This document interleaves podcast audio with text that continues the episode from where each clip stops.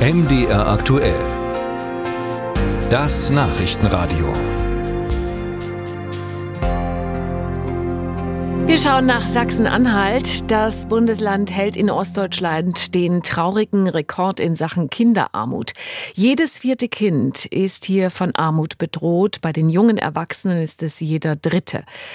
Das bedeutet nicht nur, dass kein Geld da ist. Die Folgen sind mannigfaltig, von Gesundheit über Bildung bis hin zur Teilhabe am gesellschaftlichen Leben. Heute hat sich in Magdeburg dazu das Netzwerk gegen Kinderarmut getroffen und anschließend seine Forderungen vorgestellt. Meine Kollegin Doreen Jonas war dabei und ist mir jetzt live zugeschaltet. Doreen, was ist das für ein Netzwerk? Na, da muss man vielleicht sagen, das äh, wurde vor sieben Jahren bundesweit gegründet, erst vor sechs Jahren hier in Sachsen-Anhalt. Und das ist eine ein parteiübergreifendes Netzwerk und ganz bunt gemischt. Es gibt inzwischen mehr als 40 Mitglieder, wirklich angefangen vom klassisch paritätischen oder evangelische Familienbildungsstätte. Da sind aber auch Gewerkschaften dabei, Arbeitgeberverbände, Bundesarbeitsagentur. Also das ist wirklich sehr, sehr gemischt. Und du hast es ja schon gesagt, jedes vierte Kind hier im Land ist von Armut bedroht. Und das ist ein Umstand, so sagte Netzwerksprecherin Eva von Angern heute, den man sich aus humanitären und aus wirtschaftlichen Gründen nicht mehr leisten kann. Und was noch ein Fakt ist, Kinder geraten eben unverschuldet in diese Situation. Also sie geraten in diese Situation, wenn ihre Eltern arm sind. Und dagegen will man vorgehen. Warum ist denn der Anteil an Kindern, die von Armut betroffen sind, so hoch?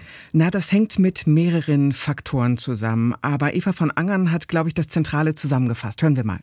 Tatsache ist, dass wir äh, im ostdeutschen Vergleich tatsächlich ein Niedriglohnland Nummer eins sind. Und das führt dazu, dass entsprechend der Einkommen der Eltern, weil Kinderarmut bedeutet immer Elternarmut. Und wir haben tatsächlich auch im Vergleich einen sehr hohen Anteil von Alleinerziehenden, die kein Einkommen haben oder ein nur sehr geringes. Wenn man in Bundesländer wie beispielsweise Berlin schaut, die ganz bewusst arbeitsintegrative Maßnahmen für alleinerziehende Mütter und Väter anbieten, die entsprechend dann auch in Arbeit sind. Das ist etwas, was wir hier so gut wie gar nicht haben in Sachsen-Anhalt. Also ganz klar geht es um die Vereinbarung, Vereinbarkeit von Familie und Beruf und die ist für Alleinerziehende deutlich schwerer hier im Land als natürlich beide, wenn beide da wären. Und naja, das ist ja auch bundesweit bekannt, dass es ein Armutsfaktor ist, eben allein die Kinder großzuziehen. Was man vielleicht noch hinzufügen muss, es gibt hier in Sachsen-Anhalt ein deutliches Stadt-Land-Gefälle. In den großen Städten wie Magdeburg oder Halle, da ist die Zahl von Kindern, die von Armut bedroht ist, nochmal viel, viel höher. Machen wir es mal ganz praktisch. Was hat diese Kinderarmut für Folgen? Na, sehr viele und meistens auch sehr einschneidende. Also Armut schli schränkt schlichtweg Chancengleichheit an. Fangen wir bei der Bildung an. Da ist bekannt, dass Kinder aus ärmeren Familien viel seltener einen höheren Schulabschluss erreichen, einfach weil es bei der Entscheidung Sekundarschule, Gymnasium am Ende auch auf den Geldbeutel ankommt.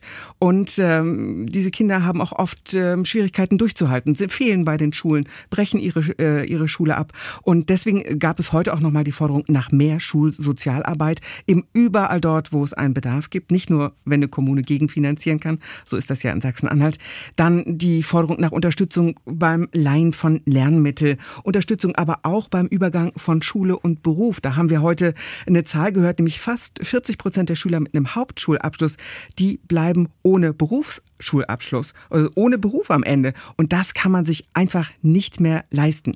Und ähm, von nach Nachteil für die Kinder ist es auch, dass sie eben ja keine Teilhabe haben können. Und das gehört ja zum demokratischen Grundverständnis dazu, sich einzubringen.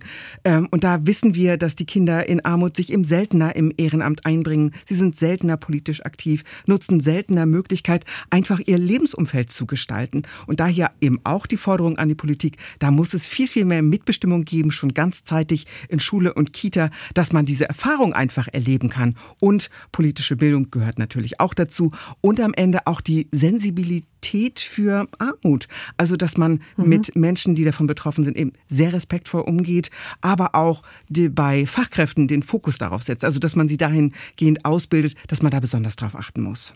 Heute ging es ja auch um das Thema Gesundheit, konkret Zahngesundheit. Was hat es damit auf sich? Ja, da gibt es eben auch einen unmittelbaren Zusammenhang eben mit dem sozioökonomischen Status, wie es heißt. Denn Kinder aus ja, armutsgefährdeten Familien, die wissen viel seltener, wie man richtig Zähne putzt. Sie putzen auch seltener.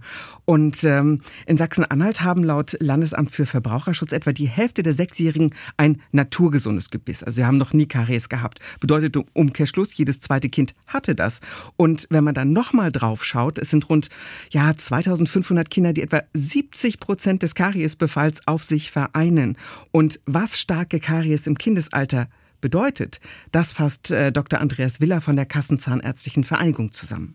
Selbst wenn dann das Gebiss saniert wird in Narkose, sind die Folgen damit nicht behoben. Die Zunge findet keinen Halt, die Sprachentwicklung ist deutlich beeinträchtigt, die Kieferentwicklung ist beeinträchtigt. Meist kommt dann noch Mundatmung dazu. Die Kinder haben, wenn sie kein, keine Zähne mehr im Mund haben, keine Milchzähne, einen greisenhaften Gesichtsausdruck. Sie sind stigmatisiert und das setzt sich fort bis ins Erwachsenenalter, weil sie haben natürlich ein höheres, ein drei- bis vierfach höheres Risiko, auch im bleibenden Gebiss Karies zu haben. Und ganz klar seine Forderung, mehr Zähne putzen. Bei einigen Kindern passiert das wirklich nur in der Kita, da muss es aber auch passieren, sonst passiert es gar nicht und das bedeutet eben diese Karies. Da wurde heute ein ganzer Fragenkatalog verabschiedet. Was passiert jetzt damit? Naja, das ist wirklich ein ganzes Bündel an Forderungen. Wir haben es ja schon gesagt, Schulsozialarbeit, mehr Sensibilität, mehr ärztliche Versorgung oder mehr, mehr drauf schauen. Und jetzt wird ganz, ganz viel geredet. Das ist wirklich eine Agitation in Ministerien, mit Verbänden. Und da gibt es eben die Hoffnung, dass man diese Forderungen, die man hat, wirklich in Gesetzesentwürfe mit einfließen lassen kann. Das gibt, funktioniert ja dieses Netzwerk parteienübergreifend. Also ich würde sagen, das ist so der Lobbyverband für Kinder, mhm. die eben von Armut bedroht sind hier im Land. Dorin Jonas über das Netzwerk gegen Kinderarmut in Sachsen-Anhalt. Herzlichen Dank nach Magdeburg. Musik